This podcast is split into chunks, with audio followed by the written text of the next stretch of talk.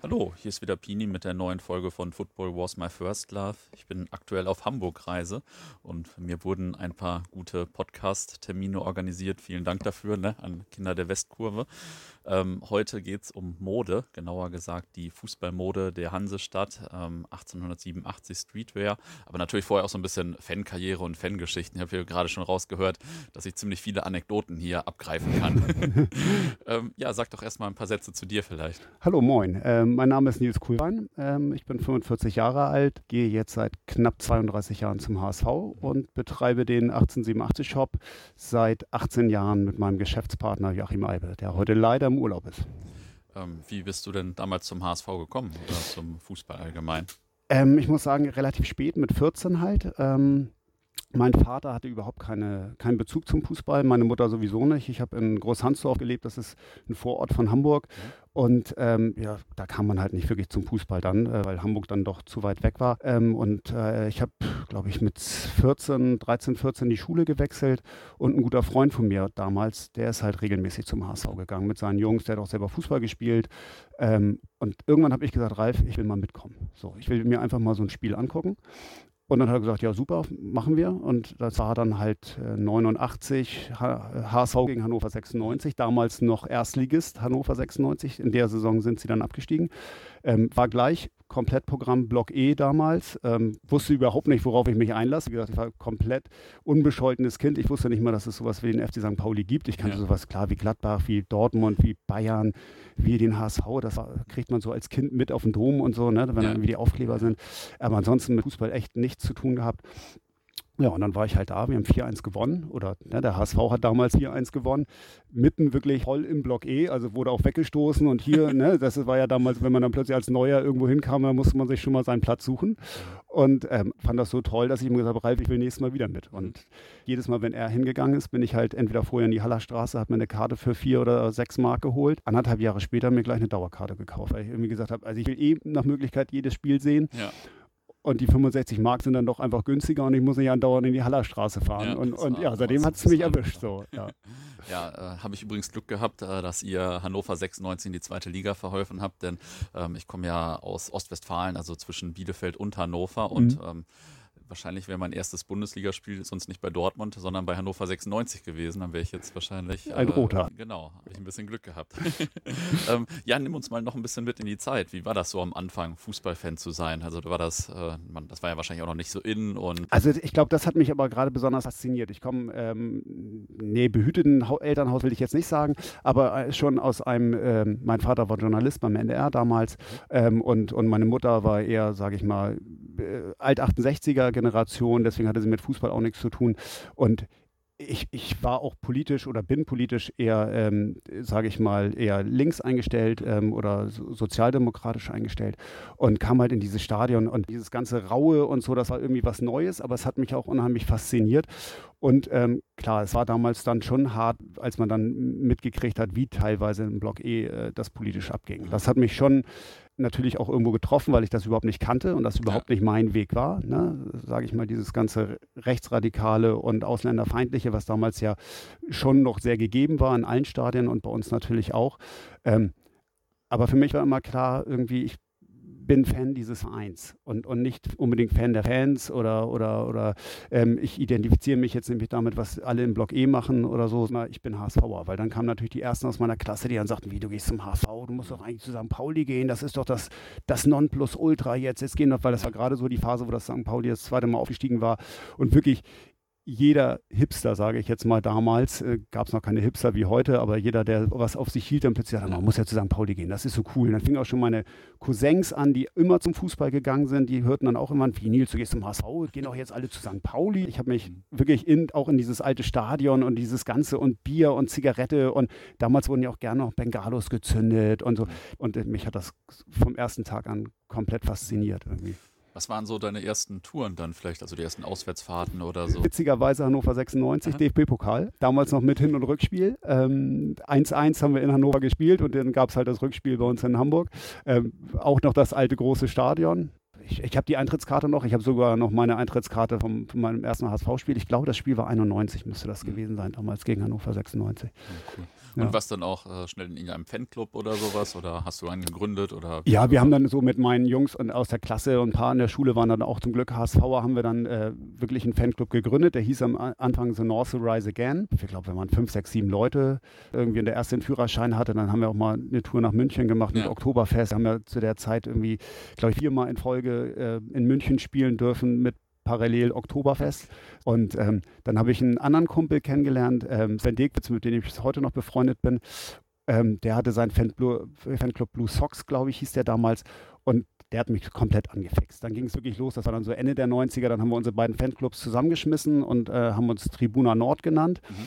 Und ähm, haben dann irgendwie so Ende der 90er, Anfang 2000 ist der HSV in der Champions League auch gewesen, sind wir da halt nach Athen auch gefahren und Turin mit dem Bus 20 Stunden lang. Ja. Und da war ich dann wirklich richtig angefixt. Ne? Da ging es dann natürlich auch los mit Auswärtsspielen. Also ich war jetzt nie einer, der regelmäßig 34 gefahren ist. Ich habe insgesamt in meinem Leben eine 34 immerhin geschafft. Das wollte ich gerne mal. Ne? Plus damals DFB-Pokal und auch UEFA-Cup-Spiele. Also in dem Jahr bin ich dann wahrscheinlich eher so die 50 Spiele gefahren oder 50 Spiele gesehen. Ähm, und seitdem war es dann viele Jahre auch 32 oder eine 30 oder so. Das waren ja. so die, die wilden Jahre, wo ich wirklich versucht habe, jedes Spiel mitzumachen, was ging, was finanzierbar war. Ne? Das war ja noch nicht, man hat ja noch nicht endlos viel Geld ne? ja, als, ja. Als, als Schüler oder, oder äh, damals äh, habe ich nebenbei gejobbt und, und hatte noch gar keinen richtigen Beruf gelernt und so. Und ähm, nee, und dann ging halt diese Auswärtsfahrerei los. Und das wurde dann natürlich immer mehr und intensiver, logischerweise. Ne? Was waren denn so ähm, die coolsten internationalen Touren? Uh, Dnepropetrovsk. Kann ich nicht anders sagen. Das sagen wahrscheinlich viele HSVer. Ist auch ein großer Bericht in Kinder der Westkurve drin. Ähm, kann man einfach nicht beschreiben. Dieses, dieses äh, Jan Walter war ja auch mit dabei. Ähm, das war einfach ein grandiose zwei Tage, die wir da erlebt haben. Wir sind mit dem äh, Mannschaftsflieger hingeflogen. Ähm, damals durfte man das noch. Es gab eine, vorher eine Auswahl von Leuten, wo man gesagt hat, ja, die können wir mitnehmen.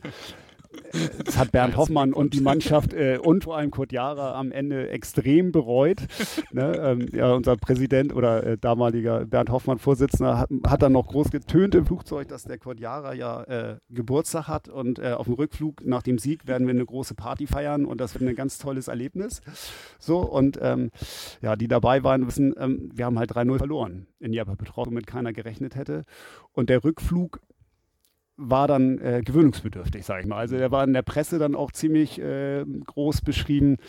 Es war halt so, wir, wir Fans durften als erstes rein. Man muss dazu sagen, wir waren alle ziemlich betrunken. Es gab dann natürlich irgendwie Wodka-Liter für, weiß nicht, drei Euro, drei Mark. Ich weiß nicht, war das schon Euro-Zeiten? Ich bin mir nicht ganz sicher. Ähm, wir waren, wie gesagt, die Fans ziemlich betrunken, alle ziemlich angenervt, dass wir 3-0 in Jeppa verloren haben und saßen als erstes im Flieger. Also hinten, ein Kumpel von mir hat dann noch sämtliche Kopfhörer der Spieler eingesammelt, also die Plätze, weil er meinte, nee, die sollen schon mitkriegen, was wir hier zu sagen haben.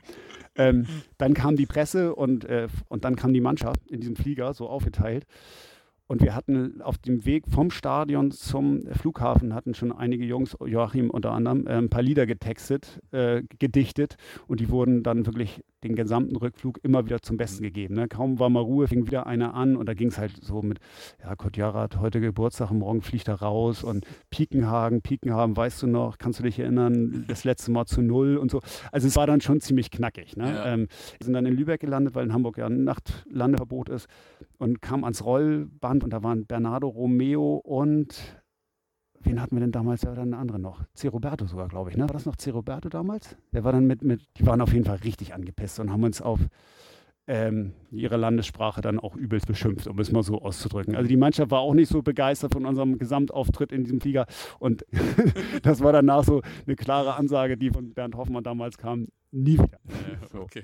Ich weiß nicht, ob das bis heute Bestand hat oder hätte, aber ähm, nee, und diese Tour war einfach fantastisch. Also in so einem Land und, und dann so weit weg und ähm, diese ganze Reise, der Abend davor in der Kneipe, wir haben dann Irish Pub besetzt und ähm, das war einfach ein super Erlebnis. Also muss ich immer wieder sagen, Jeppa Petrovs geilste Auswärtsfahrt, ja. die ich hier hatte. Ja, hört sich auf jeden Fall nach einer ganz guten Tour an. Oh ja. ähm, in der Zeit äh, hast du vielleicht auch noch so Ausläufer der BVB-HSV-Fanfreundschaft äh, mitbekommen. Also vielleicht dann jetzt nicht mehr zu der internationalen Zeit, aber so Mitte der 90er, Anfang der 90er dann. Äh, hast vorhin auch schon ein bisschen erwähnt, dass du ja. Äh, da auch noch ein kleines Herz für hast. Absolut. Also klar, ich bin, wie gesagt, mit 14 äh, zum HSV gekommen und damals war es noch üblich, dass HSV und BVB Dudai gesungen wurde. Es hatten unheimlich viele Leute ähm, gemischte Klamotten bei uns an. Ne? Auch die Kutten waren teilweise große HSV-Aufnäher. Oben war dann Südtribüne Dortmund und so. Und klar, für Neuling fand das spannend, fand das toll und ähm, hatte auch Verwandtschaft in Dortmund, war sogar schon im Dortmunder Stadion mal ohne Zuschauer, muss ich zugeben, habe mhm. also das Westfalenstadion, das ganz alte Westfalenstadion ja. auch mal sehen dürfen. Gefällt mir auch besser als das heutige, muss ja. ich sagen, weil es einfach kleiner, netter und, und seitdem habe ich halt auch dieses, dieses BVB-Herz noch in mir. So, ne? Ähm, klar, nach und nach hat sich unsere Fan, haben sich unsere Fanszenen immer weiter auseinander dividiert. Mittlerweile sind die Kutten ja wieder ganz eng mhm. miteinander oder immer noch.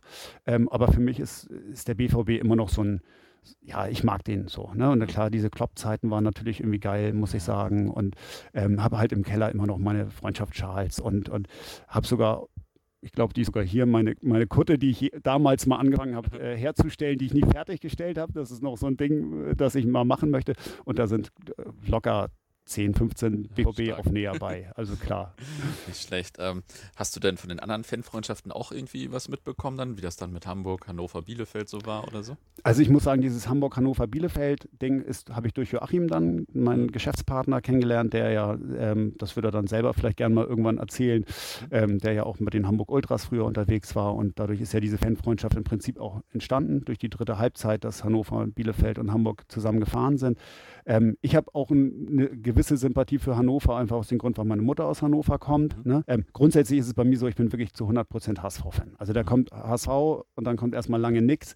Aber ich habe so ein paar Vereine. Ich finde 1860 sympathisch. Ich mag den BVB und Hannover ist halt einfach auch klar Familie gesehen, ja. einfach eine, eine, Bindung da. Ähm, und natürlich zu den Rangers in, in Glasgow habe ich auch dann durch Joachim natürlich auch, wir waren ein paar Mal drüben und das ist einfach eine Gastfreundschaft, die wahnsinnig toll ist. So und, und ähm, habe mich dann natürlich auch so ein bisschen in, in, die Rangers oder in dieses Gesamte, in diese Freundschaft verliebt, muss ich sagen. So, ne? Weil das einfach echt eine schöne Sache ja, ist. So. Du hast ja dann auch äh, den Umbau des Stadions oder also das, das neue Stadion jetzt so mitbekommen. Wie war das? War das damals dann äh, traurig, weil dein Ursprungsstadion weg war oder warst du froh, dass ihr dann äh, ein komfortableres hattet oder so? Also es ist so, eine, so, so ein Zwiespalt, so eine Hassliebe, weil irgendwie ähm, ich bin heilfroh, dass ich die Zeit mitgemacht habe in dem alten Stadion, ähm, weil das halt einfach so richtig Fußball war. Also ja. das, das, ist mit heute halt nicht mehr zu vergleichen. Ne? Heute ist, ja, ja. was ja auch irgendwo schön ist, ne? ich habe die Zeit damals geliebt und ich habe die Zeit jetzt, finde ich auch toll. So. Aber das war natürlich so als junger Mann und ich bin auch mit 14 allein ins Stadion gegangen. Das machen heute nicht mehr, macht man nicht mehr jeder so. Also wenn ich so höre, dass äh, viele Eltern auch von unseren Jungs in meinem Alter dann Kinder haben, die in dem Alter sind oder so und die dann sagen, oh, mein Sohn, der ist 14, der darf noch nicht alleine auswärts fahren oder so. Es hat keinen interessiert. Wir haben es einfach gemacht. Und da waren dann noch die Rocker und dann waren die Skinheads da und dann ähm, ganzen Kutten und so. Das war ja einfach nochmal ein ganz anderer Schlagfußball, sage ich mal. Und ich finde es gut, dass irgendwann das Stadion abgerissen wurde. Ich war da auch total aufgeregt. Ich bin sogar im Sommer mit dem Fahrrad dann ein paar Mal irgendwie ins Stadion gefahren und habe geguckt, wie weit sind sie denn jetzt und habe leider keine Fotos gemacht. Das war ja damals noch nicht so, dass jeder eine Kamera dabei hatte. Ähm, dass wir dann auch umgezogen sind. Wir sind dann ja, haben ja mehrfach irgendwie die Kurve wechseln müssen, bis wir dann unsere Nordtribüne gekriegt haben, bis das Stadion dann fertig und ohne Dach war und so. Ähm, vorher hatten wir einen Schnitt offiziell von, glaube ich, 25.000 jedes Jahr im Stadion, was daran lag, dass halt Bayern und Dortmund einmal im Jahr kamen und dann das Stadion zu ich würde sagen, 60 Prozent mit Gästefans belegt war. Das muss man ganz ehrlich damals einfach so sagen. Also es war erschreckend. Dafür waren wir damals dann mit 62.000 oder so ausverkauft. Dadurch hatten wir dann diesen 25er-Schnitt.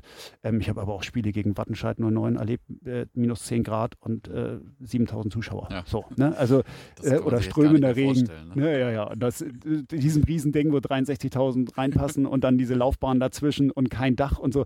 Das war schon trostlos. Ne? Also das muss man schon sagen. Deswegen war dieses neue Stadion Stadion natürlich einfach eine Euphorie und hat auch hier in der Stadt eine tierische Euphorie ent, äh, entwickelt. Dann hat unser damaliger Vorstand auch noch irgendwie zu den Dauerkarten so einen Aufkleber äh, Alte Liebe neu entdecken mitgeschickt. Das passte auch voll rein. Auf einmal wurde Werde deutscher Meister Hans Albers auf dem Kiez gespielt und plötzlich war jeder HSV-Fan. Auf einmal, zack. Und ich habe immer so gedacht, ach, lass uns mal ein neues Stadion bauen, gerne in, in der Hallerstraße, da wo wir früher zu Hause waren, ne, Roter Baum 45.000 kriegen wir eh nie voll, das wird mhm. dicke reichen. Und zack, hatten wir 55.000 Leute im Stadion und das Woche für Woche. Ne? Und ja. dann kamen wir auch noch relativ schnell in die Champions League damals, ne, 2000 und Wahnsinn, toll, muss ich ganz ehrlich sagen. Ne? Und das, das Publikum war plötzlich getauscht. Also wir hatten plötzlich Frauen im Stadion, wir hatten Kinder im Stadion, wir hatten äh, dunkelhäutige, ne, äh, alles, was früher muss man leider wirklich so erschreckenderweise sagen, dass ein, ein Farbiger sich kaum in, ins alte Volksparkstadion getraut hat. Und auch leider zu Recht, weil ja. es da wirklich auf dem Weg vom Stadion zum Bahnhof äh, nicht immer einfach war, sage ich mal. Ja. Ne? Ich habe auch von den eigenen Leuten zweimal in der Bahn eine gefangen gekriegt, weil ich halt nicht so kurze Haare hatte wie die, sage ich jetzt ja, mal so. Ne? Und ähm, das hat sich mit dem neuen Stadion so komplett geändert. Alles. So, ne, auch der Umgang miteinander und untereinander. Dann klar sind die Ultras dazu gekommen, die haben ganz viel bewegt. Und ähm, mittlerweile muss ich sagen, wir haben einfach so ausgeglichene Fanszene, wo so viele verschiedene Charaktere da sind und es spielt überhaupt keine Rolle. Es spielt keine Rolle, ob du schwarz, ob du grün, ob du gelb bist, ob du links, ob du rechts bist, ob du auf Demos gehst oder nicht, sondern es, es ist wirklich ein Zusammenhalt, was den Verein angeht und das äh, ist unheimlich toll. Es ist, macht richtig Spaß, es ist richtig toll ähm, und es ist ein geiler Zusammenhalt in Hamburg. Das muss man ganz klar sagen. Und mein Eindruck ist, dass äh, so unterschiedlich die Leute sind, alle eure Klamotten tragen ja, das, das äh, ist natürlich noch so ein Beiwerk dazu. Ne? Da sind wir noch gar nicht zu gekommen, das stimmt. Ähm, ja, das war damals ähm, auch, also klar, das, das, Thema ist, Joachim und ich sind hundertprozentig authentisch. Also wir sind halt selber, wie gesagt, ich gehe, ne, ich habe ne, meine erste Dauerkarte ist, glaube ich, aus Jahre 90 oder so. Ähm, Joachim geht noch länger zum Fußball als ich, ist aber auch ein paar Jahre älter. Ähm, Joachim hat dann diese ganze Hooligan-Geschichte mitgemacht. Ähm, ich war eher die Kutte, obwohl ich nie eine Kutte hatte, aber ich gehörte dann eher zu den, die noch im Block E bis ewig standen. Ich bin dann immer weiter dann irgendwann in A-Block gegangen, weil es mir dann doch zu, zu heftig wurde und ich andere Sachen dann während des Spiels gemacht habe. So, aber ähm, äh, die Klamotten, genau, Joachim und ich haben uns irgendwann auch beim Fußball witzigerweise kennengelernt, aber wirklich beim Buffen. Also ich kann eigentlich gar kein Fußball spielen. Ähm, bin aber mit meinen Kumpels früher in, in, in, in äh, Farmsen-Berne auf der Ecke, hatten wir immer so sonntags auf der grünen Wiese bei einer Schule, Karlshöhe, haben wir gesagt, da treffen wir uns zum Buffen und irgendwann war auch mal Joachim dabei. Und ähm, dann war irgendwie mit meinem Fanclub Tribuna Nord die Frage, wir brauchen mal neue Klamotten. Ich wusste, dass Joachim sowas macht. Der hat das damals schon so, so ein bisschen nebenbei gemacht.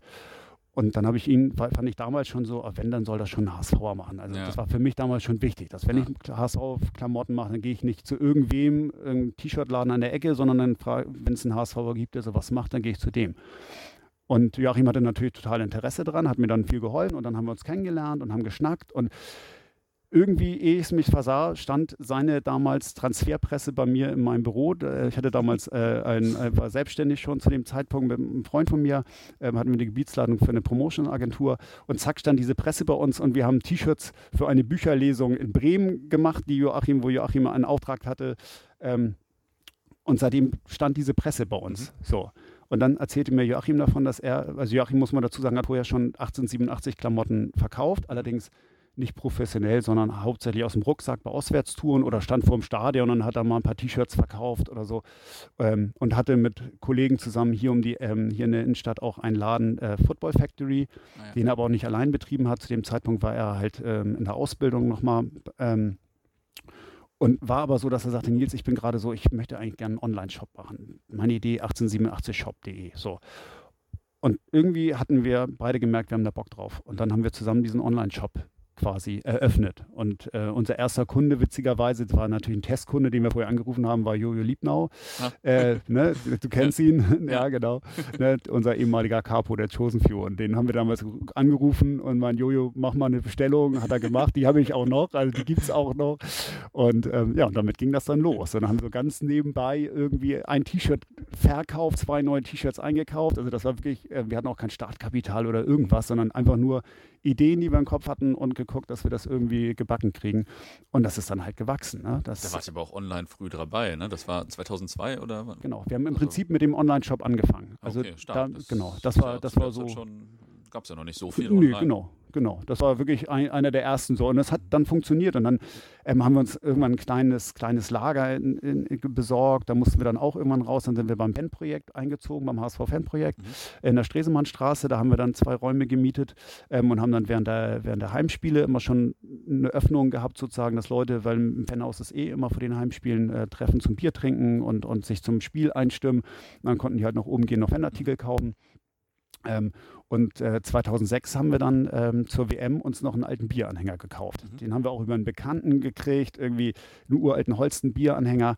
Und den haben wir selber renoviert und haben dann äh, bei der WM 2006 hat der Supporters Club vom HSV ähm, weil wir ja nicht genau wussten, ist das Wetter gut oder schlecht. Ne? Gut, am Ende, jetzt wissen wir, es war ein Knallersommer 2006, haben die halt auch Public Viewing in der Fischauktionshalle gemacht damals. Und da haben wir uns dann mit unserem Anhänger reinstellen dürfen und haben ja, unsere Sachen verkauft und aber auch Deutschland-Sachen und internationale Sachen. Wir haben dann irgendwie bei irgendwelchen Schalhändlern, äh, Großhändlern ein bisschen Klamotten eingekauft und haben dann halt da mitverkauft. Und damit hatten wir unseren ersten Anhänger. So.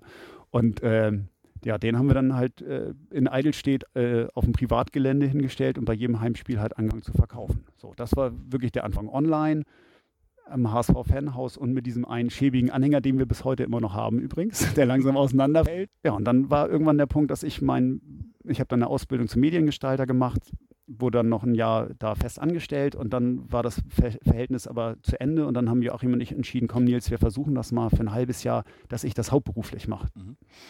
Und aus diesem halben Jahr sind jetzt, ja, die müssen irgendwie so 16, 15, 16 Jahre sein, ja, die ich das hauptberuflich mache. So. Ne? Und ähm, dann haben wir noch einen zweiten Anhänger gekauft, ähm, den habe ich bei eBay ersteigert. Mit dem arbeite ich heute bis heute vorm Stadion. Ne? Dann haben wir so ein bisschen rumgefeilt, haben damals einen guten Kontakt zu Bernd Hoffmann und zu Katja Kraus gehabt, weil die uns dann auch auf dem Zettel hatte und uns interessant fand und dann den Kontakt gesucht hat, weil sie überlegt hatte, unsere Klamotten mit in den HSV-Shop aufzunehmen, ja. damals schon. Das ist an dem damaligen äh, Merchandising-Leiter Timo Kraus ähm, gescheitert, für den einfach die Marge nicht groß genug war. Deswegen hat er das dann nicht weiter verfolgt. Mhm. Und dann haben wir uns halt noch einen zweiten Anhänger gekauft, haben uns dann vors Stadion stellen dürfen mit der Beihilfe von Katja Kraus, muss ich dazu sagen. Auch nochmal ein großer Dank an sie. Die hat das damals so ein bisschen mit begleitet. So, die hat uns eher unterstützt, als dass sie da gesagt hat, nee, ihr seid eine Konkurrenz, ich will euch weghaben, sondern die ja. fand uns spannend und dachte irgendwie, ihr seid coole Typen, ich mag euch, ihr habt eine geile, ihr macht da irgendwie eine geile Sache. Und ähm, ich finde das toll, wenn es beim HSV halt nicht nur unsere Sachen gibt, sondern halt einfach auch diese Fanbase ja. gegeben ist. So. Und äh, seitdem stehen wir halt auch direkt vom Stadion und verkaufen da. Was gibt es denn eigentlich alles von euch? Also eine ganze Menge offensichtlich. Ja, sagen wir mal so, was gibt es nicht. Ja. also, Oder wie äh, hat sich das Sortiment vielleicht entwickelt? Also wir haben am Anfang, ist klar, wir haben uns auf die Fahne geschrieben, wir wollen eigentlich eine Modemarke sein. So ein bisschen, es war natürlich in Hamburg, hatten wir das Vorbild, muss man natürlich schon sagen, St. Pauli, die ja für mehr Modemarke als Fußballverein ja. sind. Und natürlich hat uns alle HSVer das tierisch genervt, dass ja, ohne Ende Leute, ob die nun Fußballfans sind oder nicht, mit irgendwelchen St. Pauli-Sachen durch die Gegend laufen. So, ne? Ähm, und irgendwie haben wir gesagt, vom HSV gibt es nichts. Da gibt es ein Trikot und dann gab es vielleicht mal ein, zwei T-Shirts, aber ich kann mich dann halt auch an T-Shirts erinnern, die hießen dann irgendwie Football Academy oder wir hatten sogar mal ein T-Shirt, das grün war. Ne? Also erschreckenderweise würde heute kein HSVer mehr drauf kommen, ein grünes T-Shirt zu machen. So, ne? ähm, das war damals halt alles möglich. So, der HSV hat sich um nichts gekümmert, hat viel zu wenig Merchandise rausgebracht. Und dann haben wir halt das erste T-Shirt, muss man dazu sagen, war wirklich ähm, auch ein bisschen gebunden an ein Erlebnis in Frankreich, ähm, in Lens damals. Mhm. Ähm, wo ja die Hamburg Ultras auch beteiligt waren, das ist ja nun auch bekannt, ne? Hamburg Ultras und Hannoveraner und so. Ähm, und die hatten halt damals T-Shirt an, wo ein Old English Hamburg Ultras drauf stand. Mhm. Waren damit in der Zeitung. Ähm, und im Endeffekt waren die ersten T-Shirts, die Joachim noch alleine verkauft hat, waren halt dieser Hamburg-Schriftzug, wo dann darunter nur Old English äh, 1887 war. Mhm. So. Und nach dieser ganzen Lance-Geschichte und Old English wollte natürlich jeder haben, weil man dann Harzer war. Ne? Wenn man so ein schwarzes T-Shirt mit Old ja. English drauf hatte, dann war man natürlich plötzlich ein viel härterer Typ als ja. vorher. Und alle wollten diese T-Shirts haben. Ne? Und das, damit gingen eigentlich auch die ersten Sachen los. Ne? Und dann natürlich ein paar Sachen mit Kreuz und, und so. Und, ähm, und klar, angefangen haben wir mit T-Shirts. So, und wollten halt eigentlich ja. mehr eine Modemarke machen. Ähm, aber umso hauptberuflicher wir das gemacht haben, umso mehr haben wir natürlich angefangen, auch Fanartikel zu machen. Das ja. bleibt gar nicht aus. Und mittlerweile haben wir natürlich, ist das immer noch unser Ziel, möglichst coole Klamotten zu machen. Ähm, arbeiten auch mit ganz tollen Firmen zusammen. In Hamburg mit Derbe Hamburg, die ja nicht unbekannt sind, und mit Kleptomanics. Ähm, das sind beides Hamburger Unternehmen. Kleptomanics ist ja eine Hip-Hop-Firma. Ähm, mit denen haben wir uns angefreundet und produzieren teilweise auch Sachen für uns, was wirklich toll ist, in Zusammenarbeit mit denen, ne, weil die natürlich einfach, was Mode angeht, noch viel, viel weiter sind ja. als wir. Wir sind keine gelohnten, ge gelernten Modehersteller ja. oder so. Ne? Ähm, und die haben uns über die letzten 15 Jahre begleitet und immer wieder Tipps gegeben und unterstützt auch. Ähm, ganz, ganz, ganz toll. Auch da muss ich sagen, großes Dankeschön.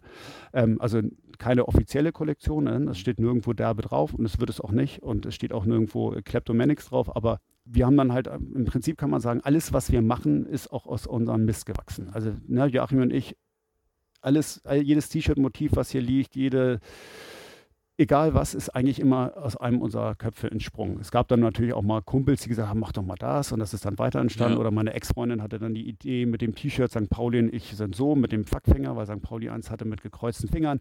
Ja. Äh, solche, klar, sowas, so, ne? so Ideen, die dann ausgearbeitet werden, die gibt es halt ja. schon. Aber grundsätzlich war das von Anfang an immer jedes T-Shirt, das wir verkaufen, ist entweder aus meinem Kopf oder aus Joachims Kopf entstanden.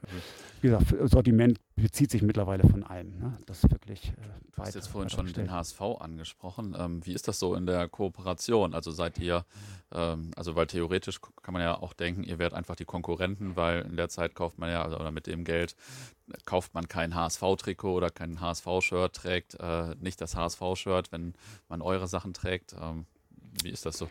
Ähm, wir hatten, wie gesagt, das Glück, dass die Katja Kraus, die damals äh, am Werk war, uns ziemlich cool fand und uns einfach menschlich mochte, uns dann eingeladen hat. Wir waren dann bei ihr, haben damals dann auch Didi Beiersdorfer, der damals auch Sportchef war, kennenlernen dürfen. Und ähm, die fand uns einfach als Menschen cool und fand die Sache irgendwie cool und meinte irgendwie, ich will euch nicht bekämpfen, ich will euch eher unterstützen. Ähm, der HSV war weil damals auch einfach ein bisschen zu schläfrig. Ne? Ich sag mal, als wir ganz neu waren, hätte man uns vielleicht irgendwie bremsen können, indem man sagt, oh, 1887, zu nah dran, die Farben schwarz, weiß, blau. Ähm, es haben sich wohl, habe ich mal gehört, auch dann offizielle mal darum gekümmert, ob man uns noch stoppen könnte. Mhm. Ähm, wo dann die Anwälte auch gesagt haben, naja, wird jetzt schwer nach so vielen Jahren und ähm, wir da auch schon Sachen für den HSV gemacht haben. Ähm, mittlerweile muss ich sagen, und das eigentlich auch schon seit Jahren, haben wir ein fantastisches Verhältnis zum HSV. Also es ist wirklich ein freundschaftliches Verhältnis ähm, und ist in den letzten zwei Jahren auch nochmal extrem gewachsen. Also es ging damit los, dass wir Sonderaufträge für den HSV gemacht haben. Ähm, der HSV macht, ähm, man kann seinen Kindergeburtstag oder seinen Geburtstag beim HSV feiern und jedes Geburtstagskind kriegt dann ein T-Shirt mit Namen. Und die machen wir, glaube ich, jetzt seit sieben Jahren individuelle T-Shirts. Ne? Vorne irgendwie das Logo drauf für Kids Club oder, oder HSV und Raute und hinten halt der Name. Dann haben wir ähm, beim HSV die HSV-Helfer, die rumlaufen und Stadionmagazine verkaufen. Die haben halt auch Klamotten. Die durften wir machen.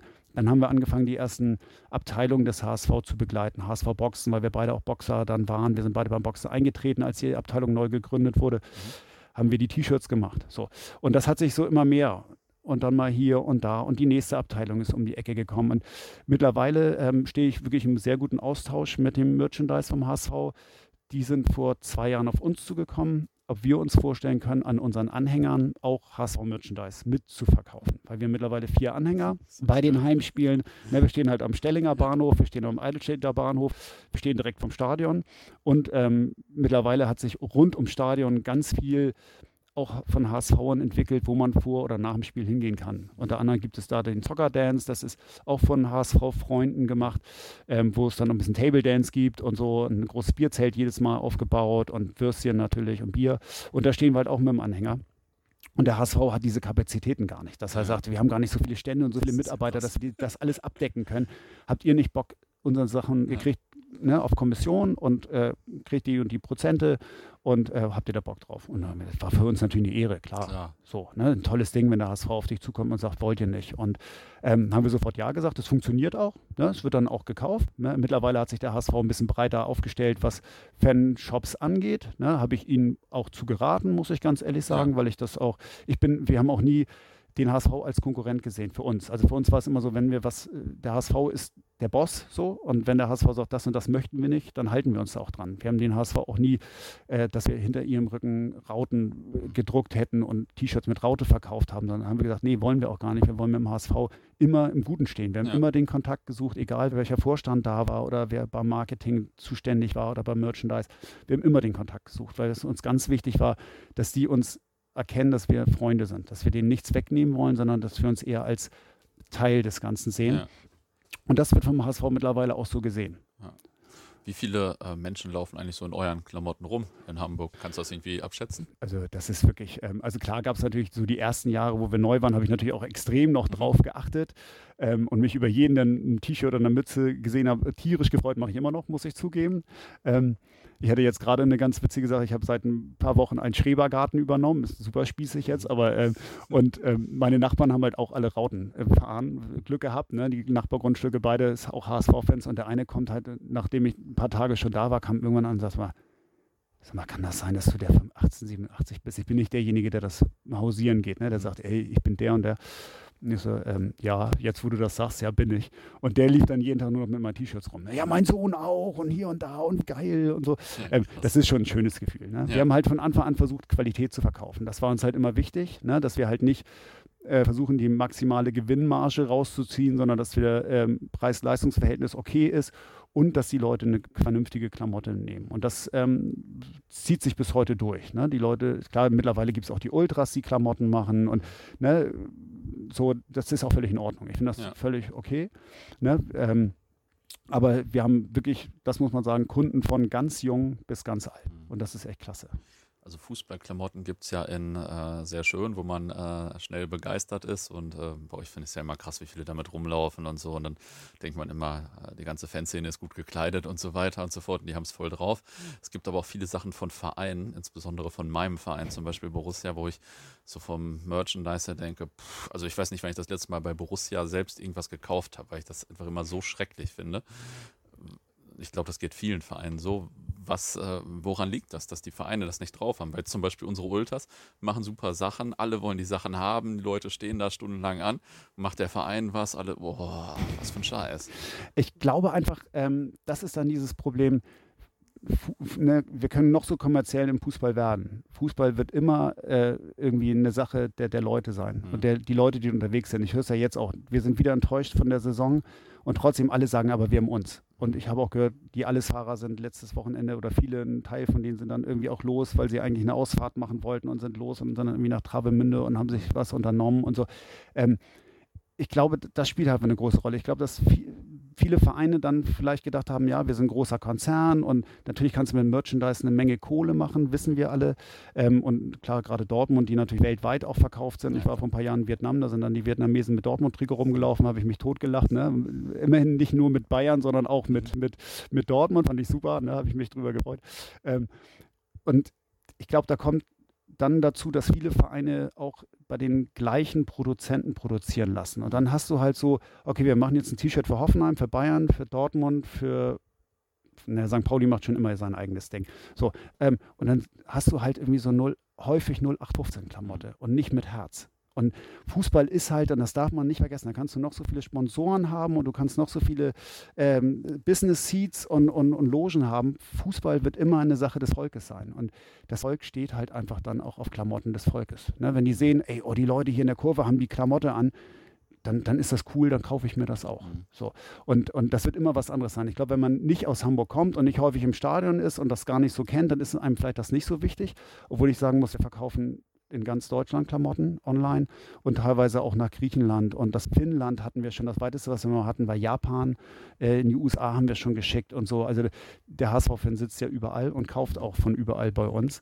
Ähm, aber ich glaube, das ist schon so dieses Hauptding, dass halt diese ja, diese Massenprodukte, die häufig die, die Vereine rausbringen. Ich habe gerade das T-Shirt von Bayern gesehen für ihr zwölftes Double irgendwie oder was sie da jetzt haben. Gruselig. Ja. Unpersönlich, langweilig, doof, könnte, könnte auch irgendwie Camp David sein oder so, keine ja. Ahnung.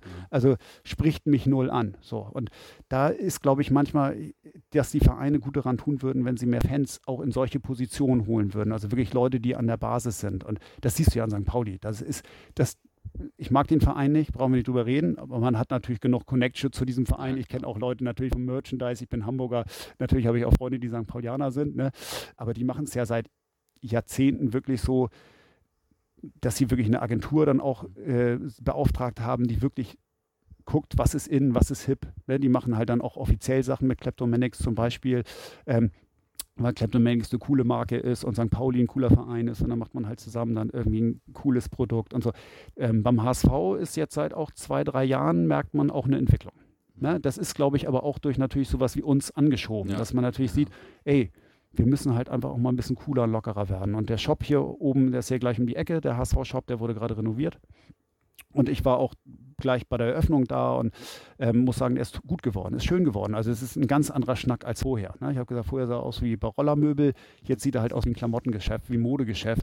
Und ähm, der HSV macht dann eine Entwicklung. Und ich glaube, die Vereine tun auch gut daran, diese Entwicklung ähm, mitzugehen. Und, und, und die Leute wollen vernünftige Klamotten haben und, und, und schicke Klamotten haben. Ja. Ähm, Jetzt habt ihr das so drauf, aus meiner Sicht, und das eure wahrscheinlich auch. Habt ihr schon mal überlegt, so eine ähm, vereinsübergreifende Marke zu machen, die auch andere Leute irgendwie tragen? Ja, also das war natürlich, haben das am Anfang ganz viele schon gleich gesagt, mhm.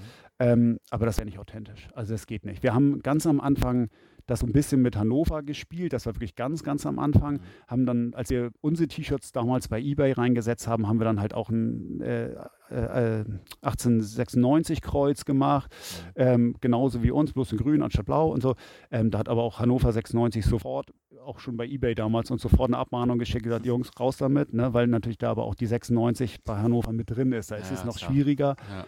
Ähm, und dann haben wir gleich gesagt, komm, nee, und das wird auch nicht authentisch. Ein Bremer wird niemals beim Hamburger was kaufen. Also wenn, wenn irgendwo man Fanartikel anbietet, ich meine davon abgesehen, dass ich keine Bremen-Sachen machen möchte, ja. ne? Ähm, ne? ich mach, kann auch keine Sachen für St. Pauli machen, das geht nicht. Ne? Ich hatte auch schon mal eine Anfrage von einem St. Pauli-Fanclub, den ich kenne, und habe ich auch gesagt, nee, das will dein ja. Fanclub nicht, wenn die wissen, dass ich das mache, ja. und ich möchte es auch nicht so. Ne? Das ist, ähm, geht nicht. Also es ist nicht authentisch. Das kannst du machen, wenn du, wenn du das rein beruflich siehst und ohne Herz. Aber sobald du das Herz mit drin hast und du triffst dann halt auch die Kunden, werden dann halt auch nur Leute sein, die irgendwo Fan sind, aber nicht die mit dem Herzen dabei sind. Jeder, der wirklich mit dem Herzen dabei ist, wird niemals beim HSV Klamotten kaufen, wenn du Bremer bist. Das funktioniert ja, nicht. Ja, kann ich äh, unterschreiben. das ist genau das. Ne? So als unbekannten Hamburger würde ich sagen, hey, ich gebe doch jetzt einen HSV kein Geld, bin doch nicht bescheuert. So, ne? ja. Und das finde ich auch in Ordnung so. Das ja, finde ich auch gut so. Ne? Das gehört nicht zum Fußball dazu. Gibt es denn äh, vergleichbare Marken wie euch äh, bei anderen Vereinen, bei anderen deutschen oder internationalen Vereinen, also in einer gewissen Größenordnung zumindest? Ich glaube schon zu meinen, dass sie die ersten waren, die sowas in der Größe und der Professionalität auch gemacht haben. Ähm, es gab natürlich Nachahmer, klar. Ne? Die ersten waren dann Hannoveraner und Bielefelder natürlich auch, weil das dann auch Bekannte von Joachim waren und die dann natürlich auch sagten, auch Mensch, und dann haben wir auch teilweise noch mal ein paar Sachen für die gemacht. Ähm, aber am Ende haben dann, dann ihre eigenen Ultras das komplett selbst übernommen. Ähm, Magdeburger stand dann mal von meinem Anhänger, der auch HSVer ist, der das dann auch mal so ein bisschen praktiziert hat. Äh, andere Vereine wüsste ich sonst in der Größenordnung nicht. Ähm, es hat dann, glaube ich, auch mal einer auf Werder genau das gleiche versucht, der ist aber auch kläglich gescheitert. Ähm, aber ähm, es machen ähm, natürlich die Ultras und bei uns im Verein gibt es viele Trittbrettfahrer. Das ist das Abgefahrene, dass dann wirklich beim HSV es immer wieder Leute gibt, die dann denken, ach, was die können, will ich auch, kann ich auch. Ähm, und, und dann plötzlich ihre eigene Firma noch gründen neben mhm. uns und neben dem HSV. Und da ist dann natürlich für uns, wo wir sagen, wenn die was ganz Eigenes machen, finde ich das völlig in Ordnung. Ich habe überhaupt keine Schmerzen damit, wenn jemand eine gute eigene Idee hat ähm, und die auch vermarktet und verkauft. Wenn ich die Idee nicht hatte, bin ich selber schuld. So.